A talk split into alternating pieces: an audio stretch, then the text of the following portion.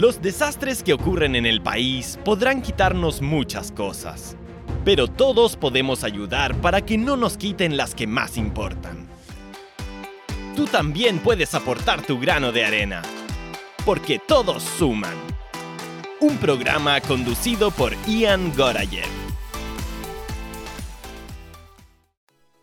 Hola, hola, hola, queridas amigas y amigos. Muy buenas tardes, buenos días, buenas noches, dependiendo de dónde nos están escuchando.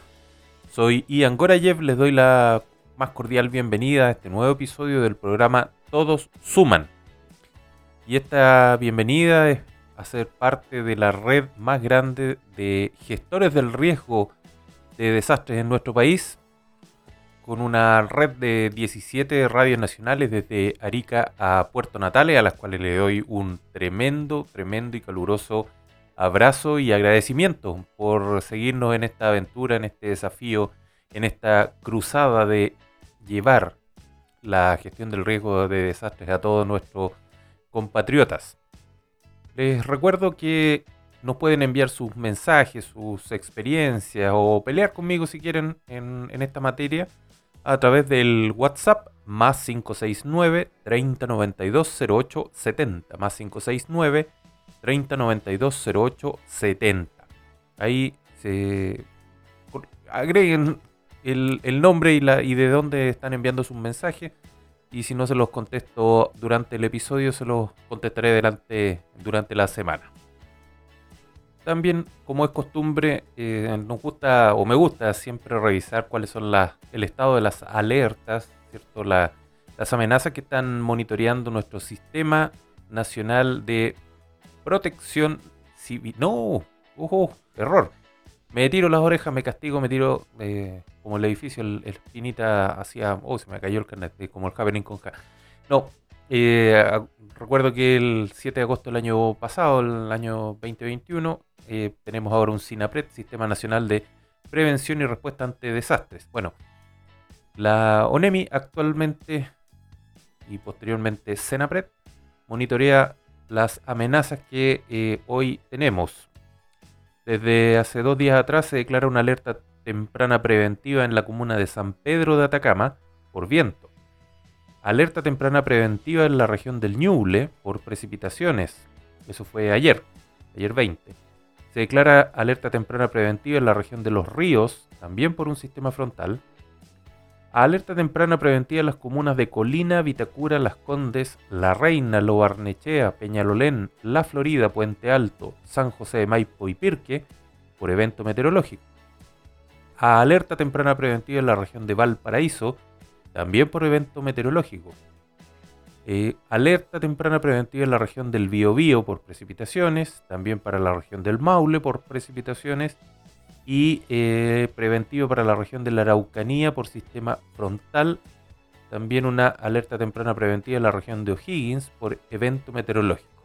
O sea, desde la región de Valparaíso hacia el sur estamos con un evento meteorológico, lo cual contrasta en cierta forma que hace un par de semanas atrás teníamos alertas de incendios forestales.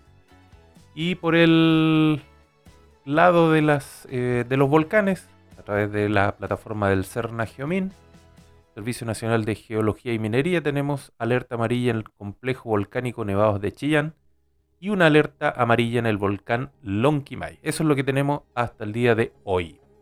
Y sigamos entonces. Ya como ustedes saben, ojalá no hayan ido siguiendo este programa desde sus inicios del año pasado, por ahí por octubre, cuando tomamos esta, esta decisión de poder ampliar las redes, ampliar esta tremenda red de gestores del riesgo hacia la frecuencia modulada y eh, radio online. Esto no, nos ha permitido poder eh, seguir difundiendo el conocimiento en torno a esta gestión del riesgo de desastres, que insisto, y, lo, recalco siempre, no es o no busca o, cambia, un poco el, enfoque. Lo que busca es que cambiemos un poco el chip desde siempre estar preocupado de la respuesta, de qué hacer cuando se produzca el desastre, a qué hacer para no tener que evacuar, no tener que usar los planes de emergencia, etcétera. Es decir, nos cambia desde una mirada reactiva a una mirada preventiva. Ahora, ese cambio de chip no es fácil, eh, requiere voluntad, sobre todo voluntades políticas, pero también requiere que nosotros como personas nos involucremos en este sistema, ya sea eh, por desastres eh, producidos por origen natural, ¿cierto? algún tipo de amenaza geológica e hidrometeorológica, o por aquellas producidas por la acción del ser humano o antrópicas. Y en ese sentido estábamos hablando la, el episodio pasado sobre el cambio climático con Teresita Alcántara y estuvimos analizando ahí, conversando un poco sobre qué podíamos ir haciendo para a nuestro nivel, ¿cierto? Como persona de a pie, como alguien dijo una vez. Y surgen hartas, hartas ideas, hartas eh, acciones, principalmente desde el punto de vista territorial, por decirlo de alguna forma, global, ¿cierto? regionales, etcétera, de los países. Pero a nuestro nivel, ¿qué, podemos seguir haciendo? Es más, voy a cambiar el enfoque hoy día. En vez de hablar de este famoso calentamiento global que se traduce en, una, en un cambio climático, que se traduce en variaciones de temperaturas, de clima, de, eh, de hidrometeorología, etcétera, que se traduce en que va a llover menos, más concentrado, pero menos. Van a haber olas de calor, ¿cierto? Más sequía y esas cosas ya las estamos viendo. Pero ¿qué más? ¿Qué más se traduce eso? Y justamente hemos, hemos estado conversando con otros profesionales, con, mi amigo, el doctor Cristian Ramírez, que, nos acompaña siempre en, esta, en estos episodios. Y estuvimos hablando sobre la seguridad alimentaria. ¿Qué tendrá que ver la seguridad alimentaria, cambio climático, calentamiento global y en qué nos afecta a nosotros? Y, eso es justamente lo que quiero, quiero tratar de, tocar hoy día para que, mire, aterricemos un poco, o sea, aterricemos más aún el concepto del cambio climático, cómo nos está afectando y qué podemos seguir haciendo. Yo quiero cambiar un poco el, concepto que siempre hablamos de la adaptación al cambio climático más allá de, eh, aquí las palabras siempre tienen una, semántica, tienen un espíritu, pero más allá de eso, me gustaría que eh, lo viéramos desde una perspectiva distinta. Adaptación al cambio climático a veces suena como resignación. Ah, ya, no, no, o sea, mucha gente, ah, ya es lo que nos toca vivir, no hay mucho que hacer. Yo, yo lo quiero plantear desde el vaso medio lleno. Adaptación como oportunidades oportunidades en todo sentido. Ya estamos viendo la realidad.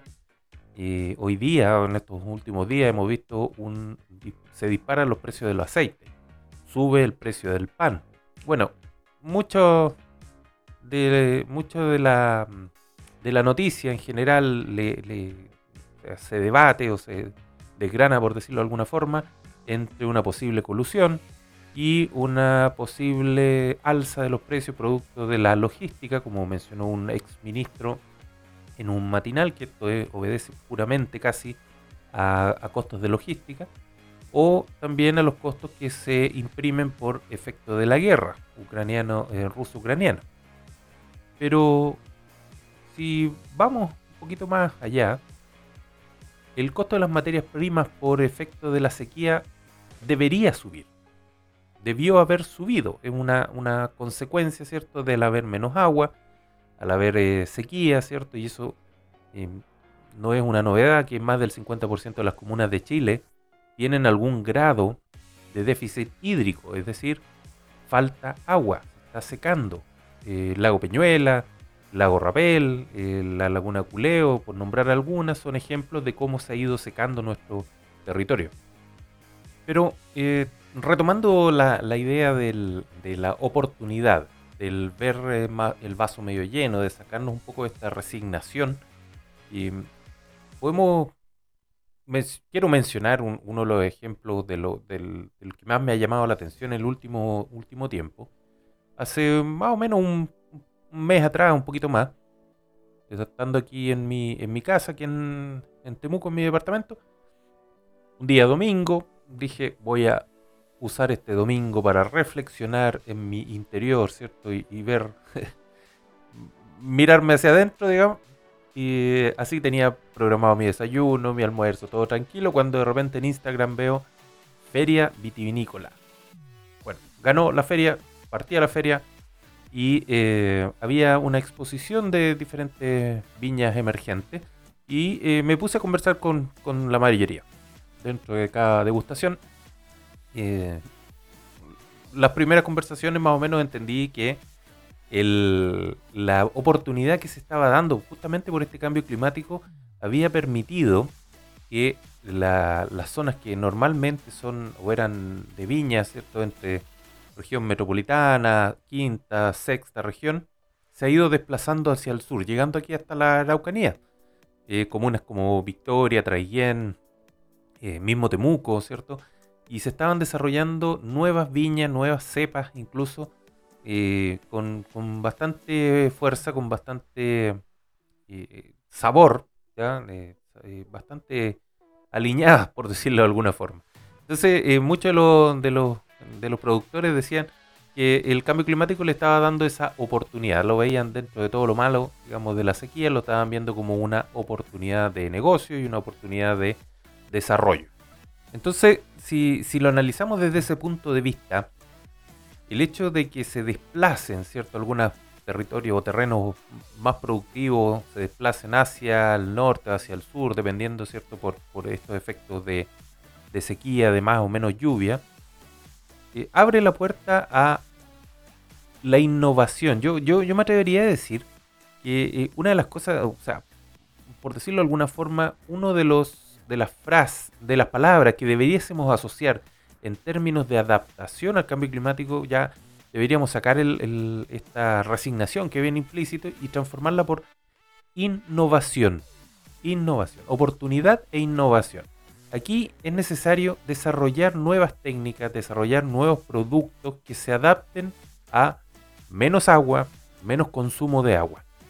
Imagínense que lleguemos a un punto, así como tuvieron una reflexión que voy a hacer, una locura al aire. imagínense que si nosotros tenemos actualmente estos sellos en, los, productos, ¿cierto? En la, comida, que es sello con alto sodio, alto en grasa, alto en en azúcares, etcétera. Imagínense que tuviésemos la posibilidad desde nosotros como consumidores forzar a que los productos vinieran con menos em, residuos, o sea, con materiales que sean reciclables, los envases, etcétera.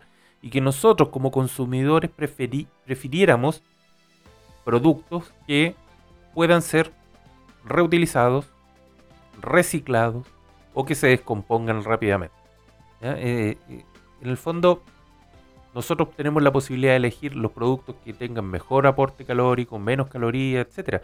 Pero ¿y si nos tomáramos nosotros el, sartén por el mango, por ejemplo, y forzáramos a través de nuestra preferencia, a través de nuestra compra, a que los envases, a que la producción ¿cierto? de estos elementos que acompañan o que envuelven o que las cajas, etcétera, sean de una duración definida, biodegradables, con menos plástico, eh, no sé, de, algún, de alguna forma, que nosotros forcemos eso. ¿Se imaginan lo que, eh, la revolución que significaría eso? Así como, insisto, así como nosotros elegimos qué productos vamos a comprar en función de esos sellos, podríamos elegir también qué productos vamos a comprar en función de qué esfuerzo hace el productor o productora para la envoltura, el envoltorio, eh, el desecho o el residuo que produzca el elemento que estamos comprando? ¿O es muy tonto lo que estoy diciendo, como dijo alguien por ahí? ¿Qué otra oportunidad nos dio ahora, no el cambio climático, la pandemia? Estamos hablando de desastres. ¿Qué oportunidad nos dio la pandemia?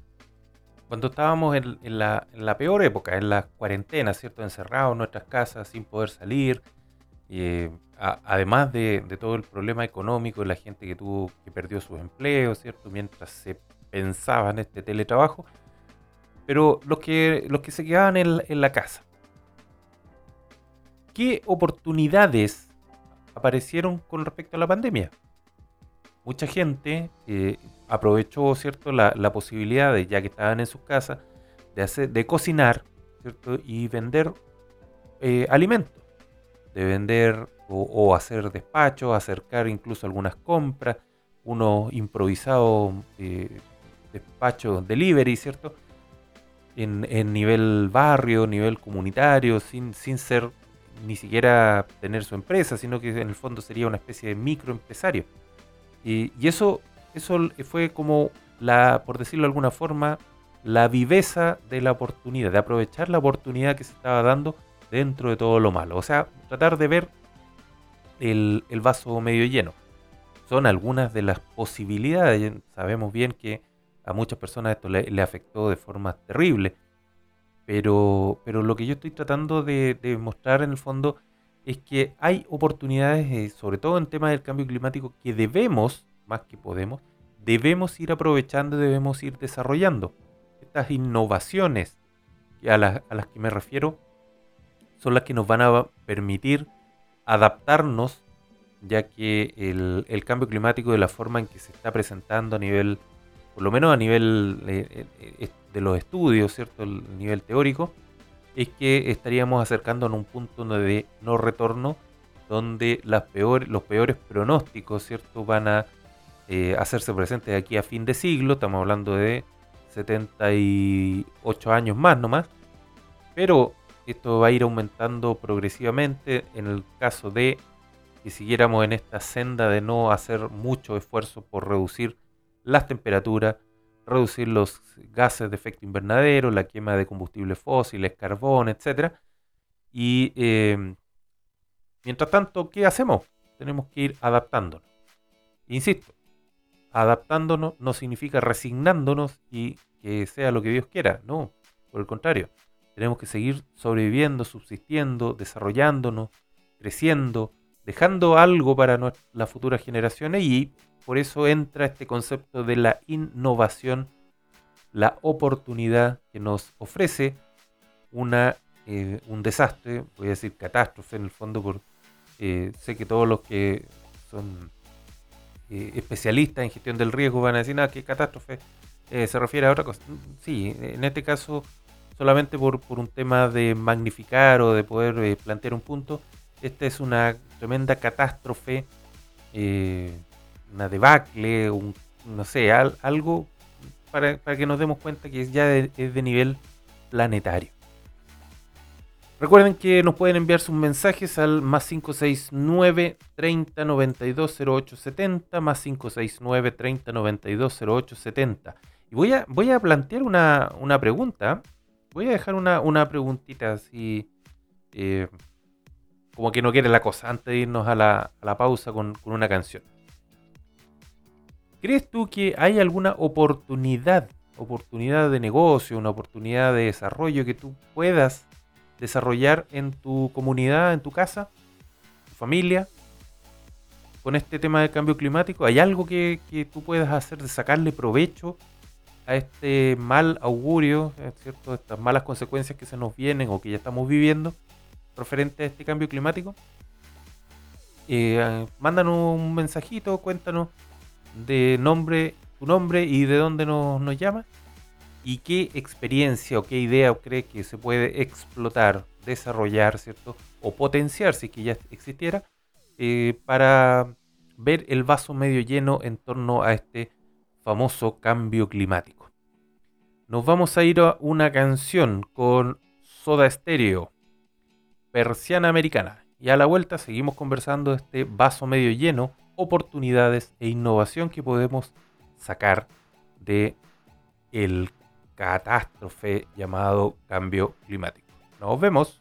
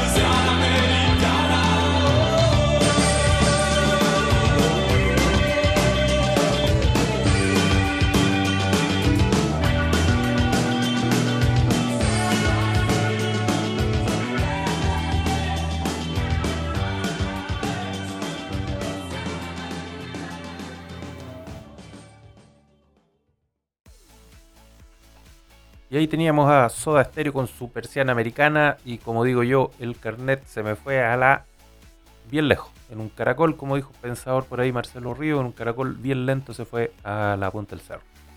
Pero da lo mismo. Volvemos aquí entonces a esta conversación monólogo. Eh, estoy esperando su, su, mensaje. Acuérdense el más 569 3092 0870. Más 569 3092 0870. Y la pregunta que les dejo planteada: ¿es para ti el cambio climático, esta, este desastre que estamos viviendo con cambio climático, una oportunidad de negocio, una oportunidad de desarrollo, una oportunidad de crecimiento?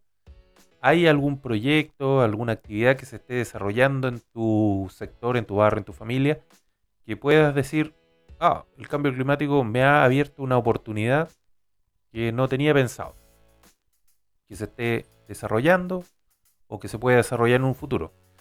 Atento ahí a, las, a sus comentarios en el WhatsApp. Acuérdense que si no se lo respondo ahora en la sesión, en el episodio, digamos, lo, lo, haré en la próxima o durante la semana ahí en el, en el WhatsApp interno. Seguimos entonces, seguimos entonces viendo este vaso medio lleno, cambio climático y cómo estas cosas nos van afectando. Yo me gusta siempre la, eh, la, dijéramos, el enfoque, el enfoque sistémico de sistema.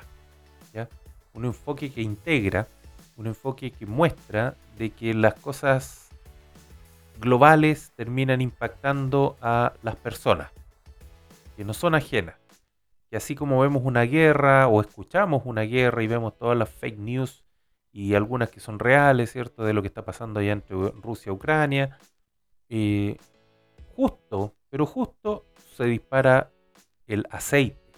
Ya le podría decir, ¿qué diablo tiene que ver una guerra entre dos países que están al otro lado del, del, planeta? que no tienen nada que, ninguna relación con nosotros, al menos en forma directa, y me suba el aceite. Me sube el aceite significa que tengo que gastar más para la cocina diaria. También significa que el precio de todas las comidas en general debería subir. Lo mismo ocurre con el pan, las harinas, los trigos, etc. ¿Qué tiene que ver una cosa con otra? un ex ministro decía que los problemas son principalmente logísticos, por eso está tan caro o siguen subiendo de precio las cosas. Entonces, si analizamos este, estos efectos, estos desastres, estas consecuencias de largo aliento incluso, como una oportunidad, miren, lo que podemos llegar tomando el mismo ejemplo de, las, eh, de las ventas, de la elaboración de productos que se produjo en cuarentena, en pandemia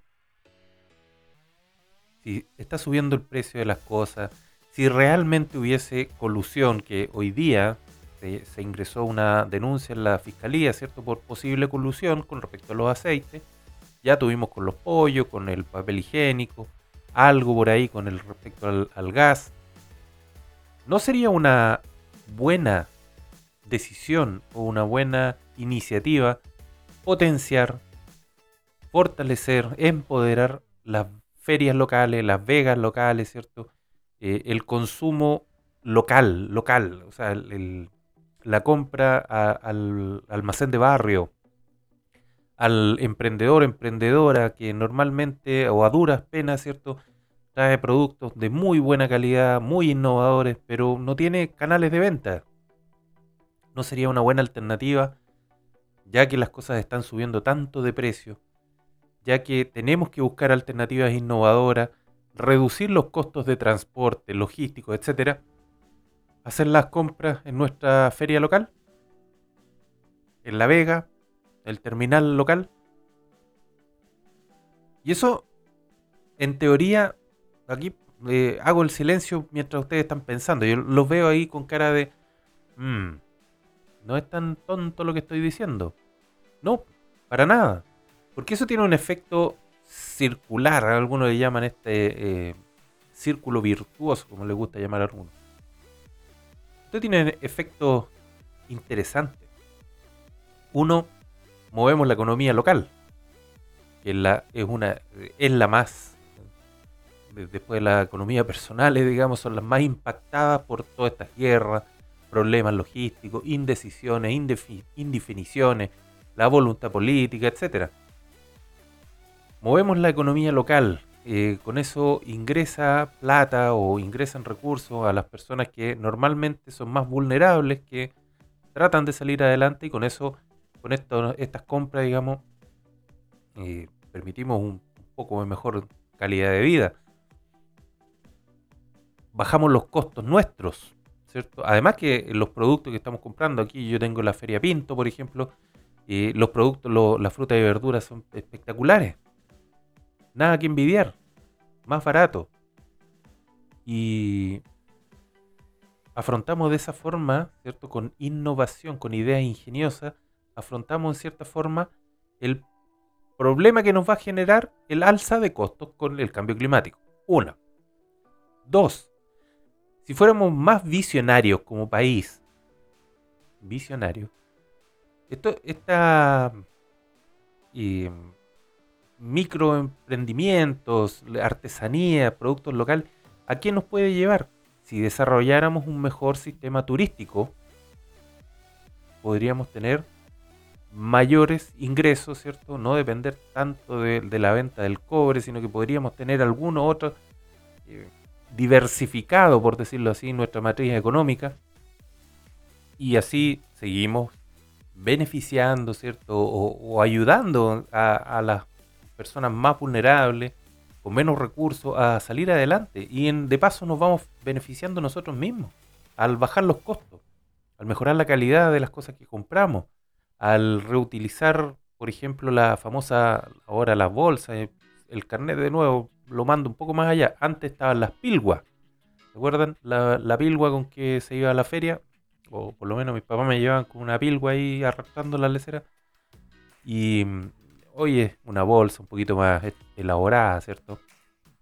Y años, años aquello. Eh, bueno, diferentes cosas que nosotros podemos ir haciendo, haciendo para enfrentar este cambio climático, para adaptarnos a esta nueva realidad. Esta nueva realidad que lamentablemente va a ir generando mayores costos costos que son traspasados a los compradores, a nosotros mismos, ¿cierto? Nosotros somos los que tenemos que pagar este exceso, no, dudo que alguna empresa, empresario amortigue este costo, ¿cierto? o lo absorba de alguna forma. Así que mientras nosotros tengamos mayores iniciativas, ¿cierto? Más innovadores, más veamos las oportunidades, vamos a tener mm, eh, una adaptación mejor a este famoso cambio climático. Otra cosa que se puede ir haciendo hay productos que se adaptan mejor a con menos agua. Vegetales, choclo, si mal no recuerdo. En eh, Israel, India, hay, ya han desarrollado muchos productos que requieren mucho menos agua.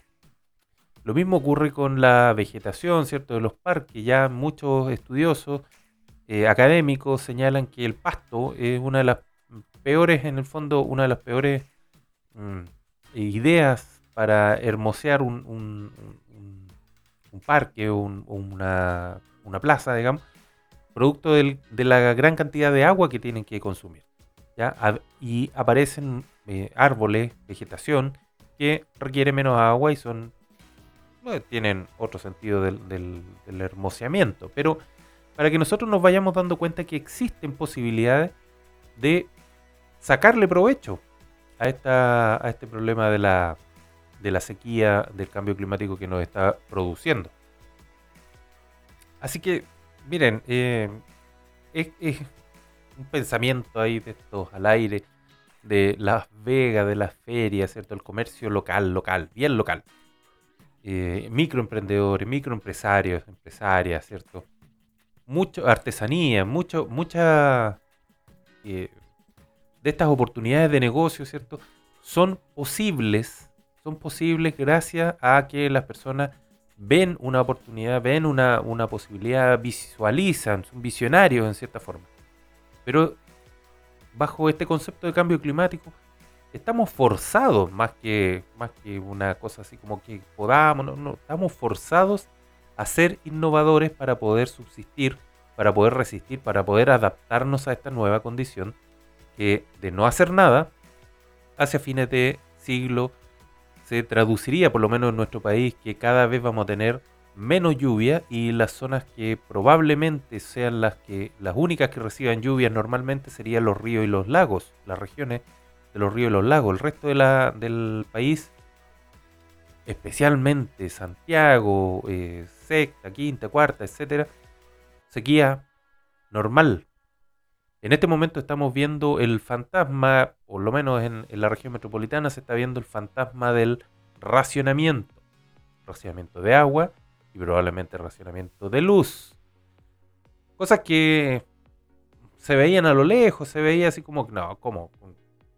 ¿Cómo nos van a cortar el agua? Y ahí está, ahí está. ¿Ya? Son, son una de las cosas que nosotros tenemos que ir aprendiendo. Ya la, la sesión pasada, el episodio pasado con Teresita, hablábamos de, de economizar agua, de reforzar eh, los vidrios, ¿cierto? Para el, la menor pérdida calórica, etc. Hoy día estamos hablando de la seguridad alimentaria, del costo de la alimentación, que ya estamos viendo cómo ha subido, cómo se ha ido disparando, ya puede ser eh, mezcla de todas las cosas, cambio climático, eh, sequía, pandemia, guerra, eh, pero ¿habrá un momento en que esto vuelva a la normalidad? ¿Habrá un momento en que volvamos a los precios anteriores o nos preparamos para que esto siga subiendo? Mientras tanto, tenemos que tomar decisiones innovadoras, ver el vaso medio lleno. Entonces al hablar de la feria, del comercio local, viene todo un en una serie de engranajes como sistema que va de la mano, logístico, eh, packing, eh, los, eh, los canales de venta, etcétera. O sea, desde el momento, miren lo que un país de 4.000 kilómetros, más de 4.000 kilómetros de largo, ¿no sería bueno volver al tema del tren? ¿No sería bueno tener bien desarrolladas las rutas marítimas que unen los diferentes puertos de nuestro país? O las rutas aéreas, ¿cierto? No solamente aviones grandes, sino aviones más pequeños, desarrollar mejor las pistas aéreas, bueno, una serie de cosas, logística, carreteras, ¿cierto? Carreteras eh, secundarias. ¿Qué más? Exigir, ya que estamos hablando de términos eh, sexy, como una vez alguien dijo, términos sexy ahí de sostenibilidad y resiliencia. Bueno, seamos sostenibles, pero seamos sostenibles en toda la cadena productiva. Eso significa eh, que debemos, hay una, trilogía, ¿cierto? Eh, punto de vista económico, social y ambiental. Tenemos que equilibrar esas tres cosas, no es solamente eh, de la sostenibilidad o la sustentabilidad que antes se hablaba, de que algo sea económicamente sustentable, o sea, que se mantenga en el tiempo, que sea eficiente en ese sentido. No, ahora nos dice, pero ojo, tiene que ser balanceado, equilibrado con la sociedad, con la cultura, pero también con el medio ambiente. Entonces, si nosotros exigimos o preferimos, por un lado, preferimos productos que tengan menos residuos, que sean eh, elementos que puedan reutilizarse a lo mejor, ¿cierto? Que no van a terminar en un basurero, podemos forzar un poquito la balanza. También viene la innovación, que los productores, ¿cierto? De, de embalaje, puedan hacer sus, eh, sus envases, digamos, más sustentables, menos plástico. Ya hay algunos ejemplos, ¿cierto? De, aguas, eh, de algunos, eh, si mal no recuerdo, Soprole, que está tratando de hacer ecomadera, etcétera. Están, están buscando la forma de que este residuo, más que la basura, residuo sea reutilizable. Entonces aquí viene otro concepto muy, pero muy interesante que lo voy a dejar rebotando, que se llama economía circular, que a mi juicio debiese ser la base, la base de una adaptación a este cambio climático, pero no es una adaptación momentánea, no, es un cambio de cultura, es un cambio de idiosincrasia que debemos adoptar todas las personas eh, todas las personas, a ver cómo lo podría enfocar. Los más de 6.000 habitantes, 6.000 millones de habitantes que tiene este planeta. Todos, desde presidente, presidenta, hacia abajo, de todos los países. De otra forma, va a ser imposible que nos adaptemos a este cambio climático y las consecuencias van a ser cada vez peores y más van a afectar a las personas más vulnerables que lamentablemente siempre va a ser así. Vamos a otra canción. Eh, antes de achacarnos, nos vamos a ir con los. los enanitos verdes, si no me equivoco. Sí, por el resto, por el resto de tus días. Ojalá que no sea así, pero por el resto de tus días, una canción ochentera. Nos vemos a la vuelta con este último bloque. Chao.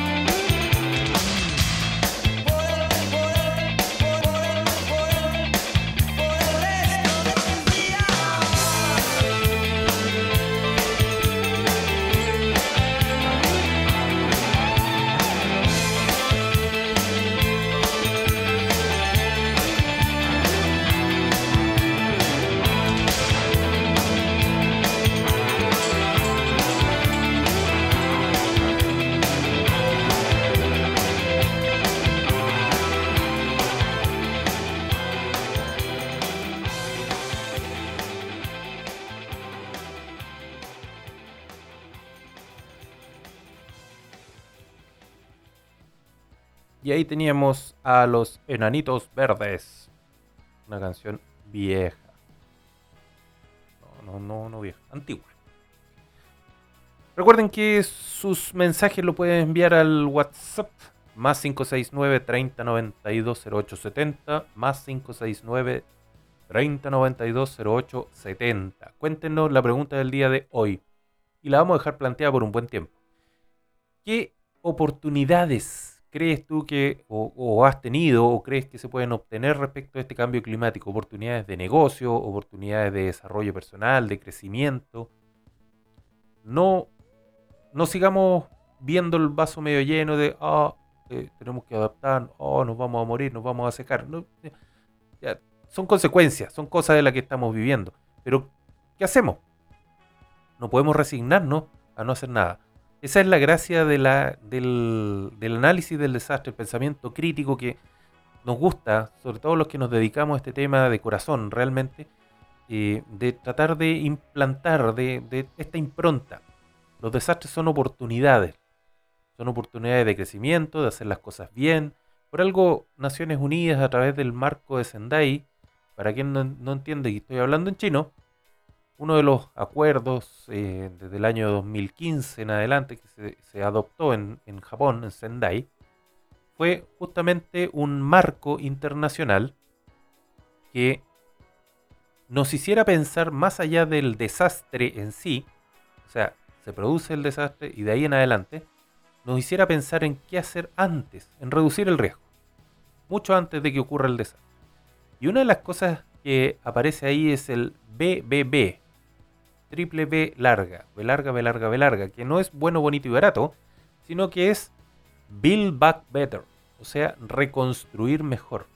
Dentro de todas las cosas aparece ahí un concepto que nos dice, a ver, lo voy a traducir lo más simple posible, nos dice, si tiene que reconstruir, ya esto lo podemos extrapolar no solamente reconstruir una casa, una, eh, un conjunto de casas habitacionales, etc. podemos reconstruir eh, una cultura, podemos reconstruir una sociedad, podemos reconstruir lo que sea posterior a un desastre, pero nos dice hágalo de forma inteligente, hágalo pensando en las lecciones aprendidas para que no vuelvan a cometer los mismos errores o no se generen nuevos riesgos. O sea, la pregunta que uno se puede hacer, ¿aprendimos de los desastres? No solamente de los terremotos, insisto, no solamente de los tsunamis, eh, que tuvimos algunas lecciones, espero, aprendidas del último gran terremoto y tsunami del 2010. Y hemos sacado algunas lecciones aprendidas de esta pandemia, sin politizar, sin, sin una discusión ideológica, hay cosas que se hicieron bien, hay cosas que se hicieron mal, hay cosas que hay que repetir o no repetir para la próxima pandemia, porque no podemos decir que no vamos a tener otra, otra pandemia. Hay cosas que podemos ir haciendo mejor con otro tipo de problemas que acarrea el mal llamado desarrollo, como es la migración que hemos tenido. Y no me refiero en el, en el término malo, sino que la gente emigra, se va, cambia de países, ¿cierto? Buscando mejores futuros, mejor futuro, mejor desarrollo, mejores perspectivas. Y entre eso llegaron a Chile muchas personas. ¿Estábamos preparados? No. Eh, ¿Hemos aprendido de esas cosas? No lo sé. ¿Se han tomado las medidas correspondientes? No lo sé. ¿Ya? Esas son discusiones largas, pero eso es parte del desarrollo y eso es parte de la crisis parte del desastre, parte del mal llamado desarrollo sostenible que hoy en día no es tal. Y lo estamos viendo, lo estamos viviendo. Por eso, insisto, el cambio climático es uno de los desastres que nos provee una oportunidad gigante, gigante de cambiar nuestros estilos de vida, cambiar algunas conductas en torno a ojalá haber aprendido lecciones. Imagínense, imagínense que cambiamos nuestra mentalidad, empezamos a preferir el, comercio local, las ferias, los barrios, los microempresarios, las artesanías, etc.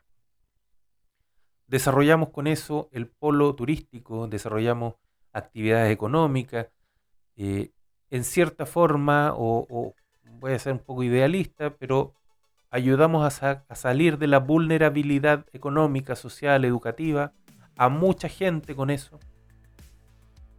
Mucha gente, como ya sabemos, las platas están distribuidas en una o concentradas en unas pocas familias en nuestro país. Entonces, en la medida que nosotros vayamos haciendo todas estas pequeñas cositas, vamos reactivando la economía local, vamos reactivando proveedores, ¿cierto? Proveedores que no, necesariamente son empresas grandes, pero de ser agricultores, ganaderos, micro, microempresarios. Vamos reactivando las cocinerías locales, por ejemplo. Vamos reactivando el transporte local, etcétera.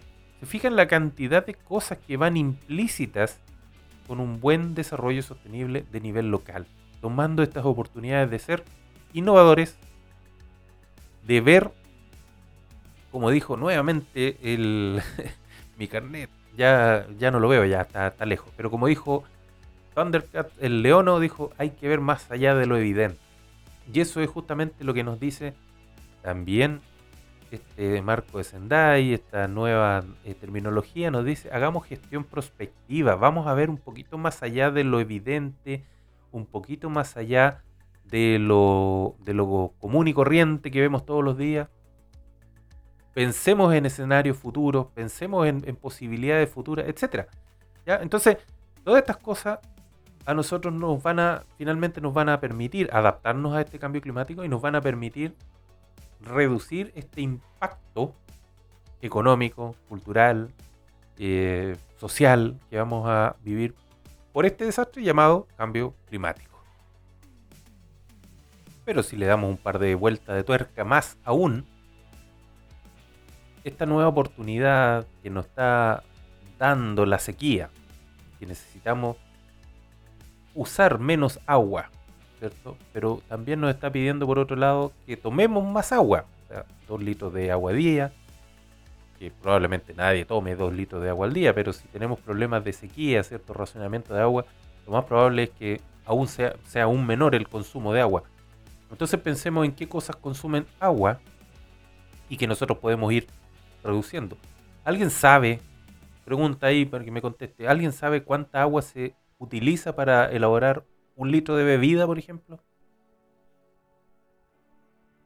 ¿Y cuánta agua se utiliza para otros productos, la producción de otros productos en masa, en, grandes cantidades? Bueno, ahí podemos ir dándole una vuelta, ¿cierto? Y eso nos lleva a algo más, más terrestre todavía, por decirlo de alguna forma. Una dieta, un vivir sano. Eh, eh, no, no, voy a, no, me refiero al elige vivir sano, el programa, no, no. Me refiero a una un cambio de cultura, un cambio de idiosincrasia que nos lleve a, a preferir productos más orgánicos, de mejor calidad, ¿cierto? Que consuman menos agua. Eso nos lleva, incluso puede ser, ah, tomemos más jugo, jugos en polvo de buena calidad, ¿no? Estos que antes se tomaban, estos que venían eh, como una bolsa plástica que se, compraban. Eh, Ah, los chupa chups, algo así se llama. Chupi chups, algo así. Eh, jugos, jugos naturales, no sé. Hábitos saludables como la bicicleta, como el trotar, los que puedan. Eh, caminar más. Eh, nos ahorra plata, ¿cierto? Nos ahorra o, reduce o debería reducir las emisiones contaminantes. nos mantiene en forma, cosa que yo no hago, voy a tratar, casa de herrero, cuchillo de palo, como dice por ahí, voy a tratar, ¿eh? voy, a, voy a tratar de, porque hace estas cosas vengo diciéndolas hace hartos kilos atrás, pero voy a tratar de, de, de, hacer lo que estoy diciendo. Ya por lo menos bebida no tomo hace mucho tiempo. Y em, ¿qué otras cosas podemos ir haciendo? Estos son, fíjense la, la vuelta, esto es circular, por eso, por eso me refiero no solamente en términos económicos. Esto es circular. Tenemos un problema, calentamiento global. Nos mandamos el Condoro. Ya, nada, nada que hacer. Nos mandamos el Condoro en los años 80, antes, los 1800, perdón. consumiendo carbón como loco, contaminando como loco. Ahora estamos viendo las consecuencias, algunas de ellas. Bien, ¿qué hacemos? No podemos resignar, tenemos que cambiar, tenemos que modificar nuestro estilo de vida, tenemos que modificar nuestra, nuestra alimentación. Tenemos que hacer algo. Y ahí están las eh, soluciones innovadoras. Y voy a finalizar con dos ejemplos que, los, los obtengo, digamos, de, este trabajo que a veces tenemos la suerte de hacer en terreno con, con algunas comunidades. Y uno de ellos dijo una vez una, una señora, yo me acuerdo, decía, que mi abuelo tenía un secreto para purificar el agua, potabilizar el agua que venía en, los ríos, turbia, ¿cierto? Y, él sacaba agua potable de ahí. Entonces, todos la quedan mirando y Sí, simple. Tomaba el agua, la, ponía en estanque, ¿cierto? En tambores, y le ponía hojas de tuna, tuna, con N, tuna, y las dejaba ahí. Con el, al poco tiempo, toda la turbiedad, todo lo lo, sucio del agua decantaba por esta, hoja, este compuesto en el fondo, y quedaba al fondo del barril. Y el agua era potable. Si alguien sabe de eso, lo vivió, lo ha hecho, cuéntelo al más 569 30 80 y... ¡Ay! Espérame, espérame. Más 569 30 92 08 70. Ah, la neurona a veces se me, me vuelta, bota huelga. Cuéntenos si alguien hizo este de la hoja de, de, la, de la tuna.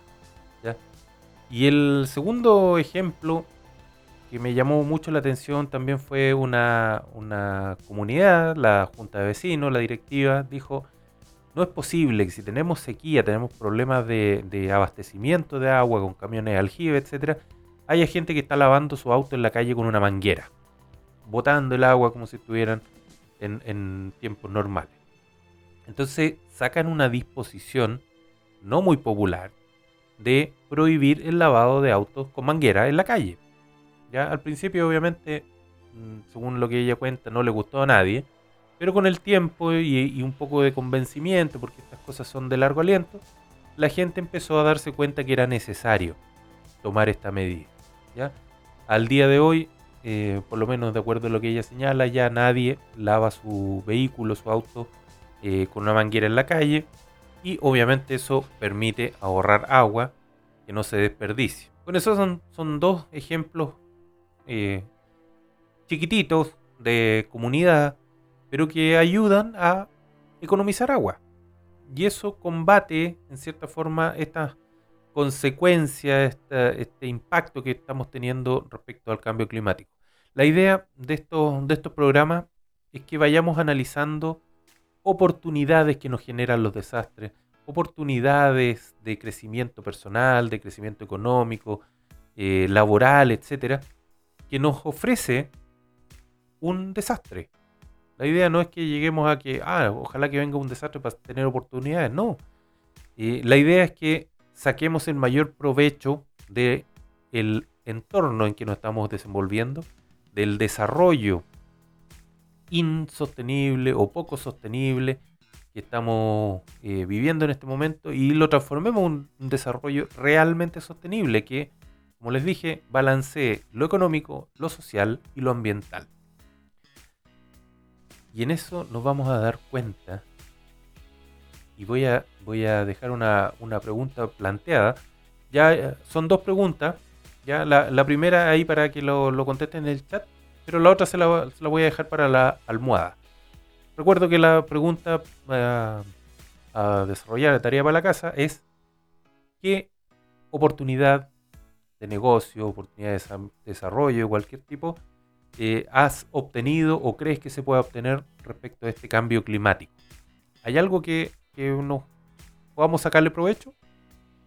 Pero la pregunta que quiero dejar para finalizar, para la almohada, para reflexionar, es si no hubiese terremotos, si no hubiese volcanes, si no hubiese problemas atmosféricos, pero siguiéramos viviendo la misma forma que estamos viviendo ahora, ¿podríamos seguir hablando de desastres? o no. Para la reflexión, para la almohada. Un abrazo, que estén muy bien, muy buenas tardes, buenos días, buenas noches y nos vemos en la próxima semana. Un abrazo. Los desastres que ocurren en el país podrán quitarnos muchas cosas, pero todos podemos ayudar para que no nos quiten las que más importan. Tú también puedes aportar tu grano de arena, porque todos suman. Un programa conducido por Ian Gorayev.